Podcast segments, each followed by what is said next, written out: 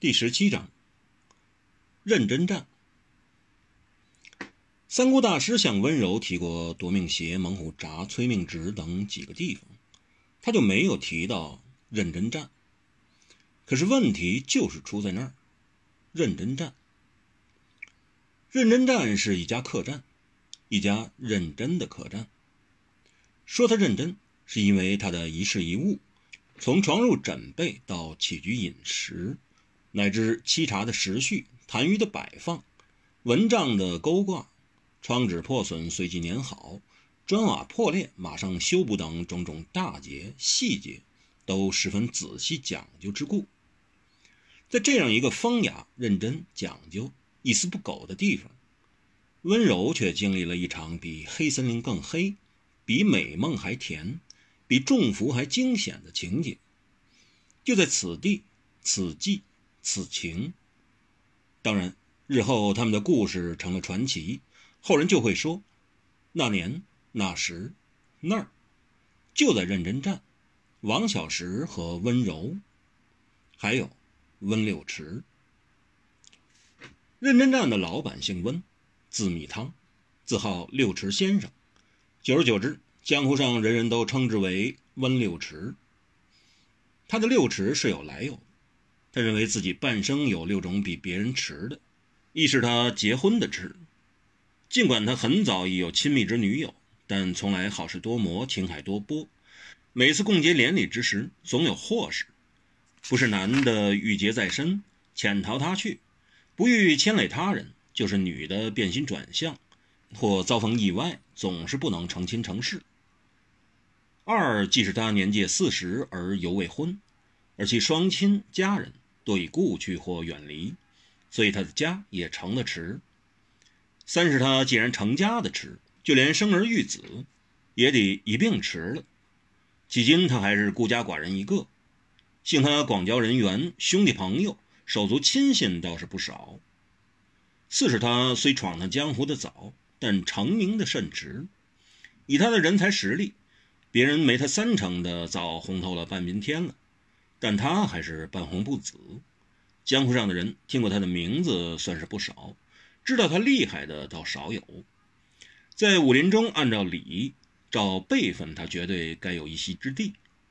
偏是他不喜跟人筹作，不喜与人交往，口碑宣传他一概不沾手，所以威名也仅在认真战前后方圆数百里能叫得响。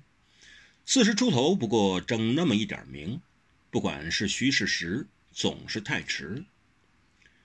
五是他不但成名迟，连立业也比别人迟。他曾做过不少轰轰烈烈的事，加起来恐怕一百个江湖上享有盛名的名侠都办不到，办不来。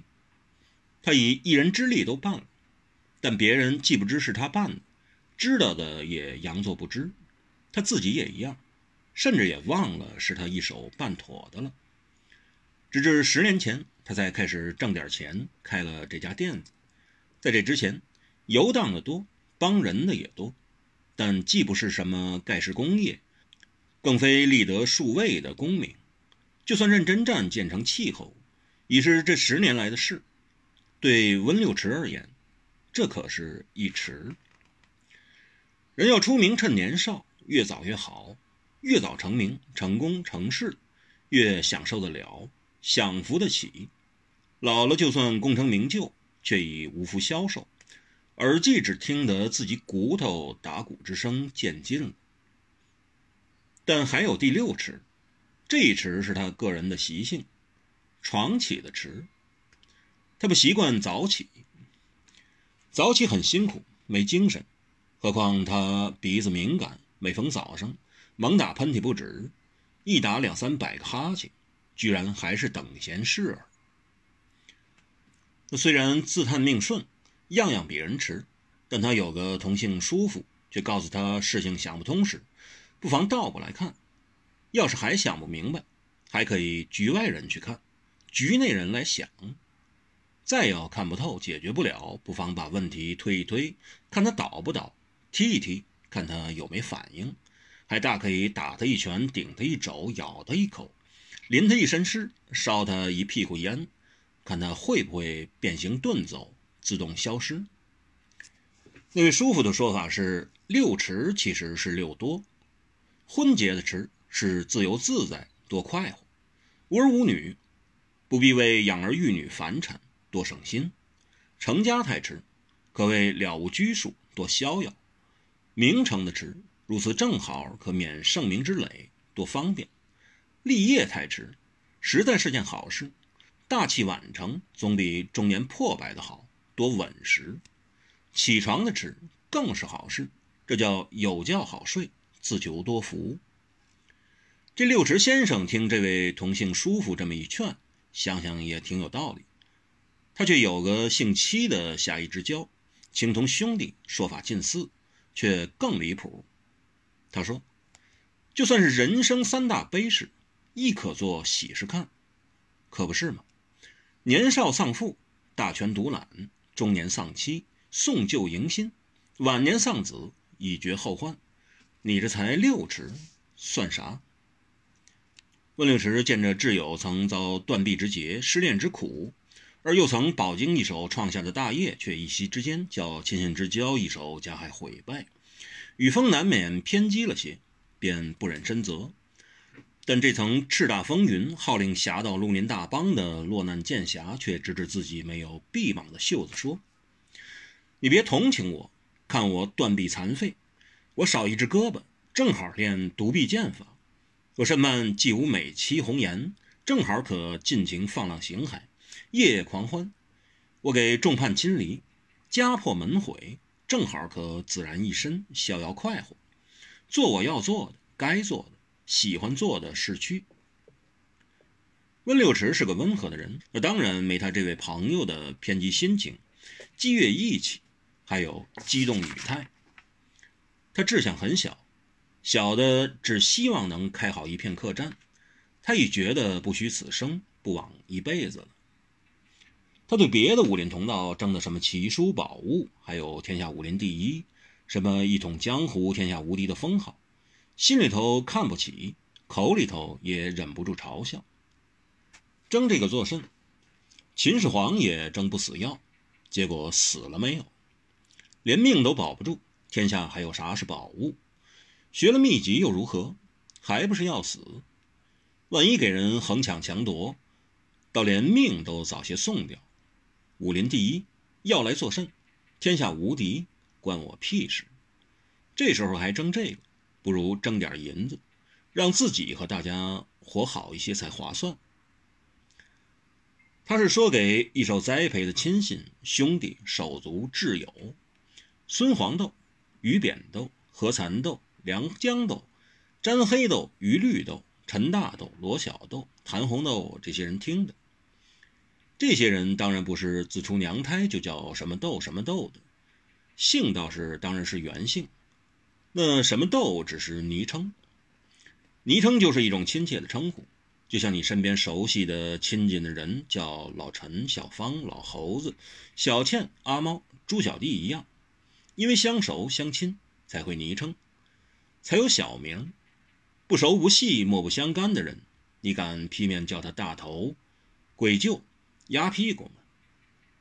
就是因为熟悉，所以这干兄弟都很愿意听着温老板的话。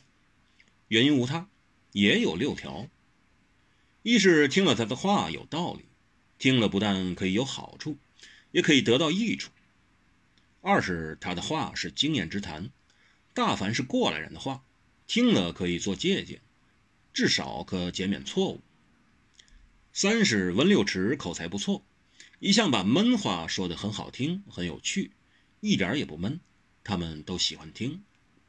四是温六池本就是他们的老板，有时候拍着桌子大骂，他们想不听都不可以。五是温六池跟他们私交甚笃，他们极乐意去听这样一个良朋益友、至交长辈的话。六是他们心底里本就同情温六池孤家寡人，让他信口开河的发泄一下也好。再说六池的话，他们在同感之外，大都十分同意。四十以后的温六池也别无大志，纠集了这些人，便开了这家客栈。开这家客栈可以说是他由来已久的心愿，亦不为过。主要原因是温六池早年游荡江湖，闯荡岁月，去过不少地方，住过不少客栈。从京华名楼到露宿街头，不管马上休息或餐风饮露，他都试过。他发现旅人想找一间歇息安枕之地，实在太不容易了。就算大都名城的客栈住处，尽管门面装饰功夫到家，但里面却不见得能使旅客安息歇脚，反而常是应有的没有，不应有的尽有。有什么？有时候，客栈房里居然有的是蟑螂、狮子、蜈蚣、老鼠，甚至两双乌龟和一条大蟒蛇。别的不说，要香皂没香皂。只有一大团黏黏糊糊、还冒着泡、湿漉漉的胶乳，听说便是肥皂。你叫人怎敢把那不知年前鼻涕还是过时精液的事物涂在身上？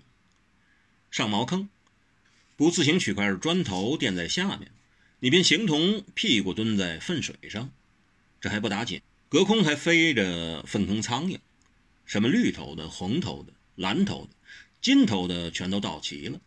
连最新品种、色彩斑斓的花头苍蝇都老是不客气的，各带异味，也各揣他们食物往你脸上、唇上，乃至眼珠子上才一驻足，就地大弹起来。这还不要命，要命的是要厕纸没厕纸。在那种荒疏的年月里，在那种时分，在那样的地方，你只有三个选择：一是就地取材，用裤子、衣服。还是袜子什么的。二还是就地取材，用手解决。三仍是就地取材，就是用别人用过的纸。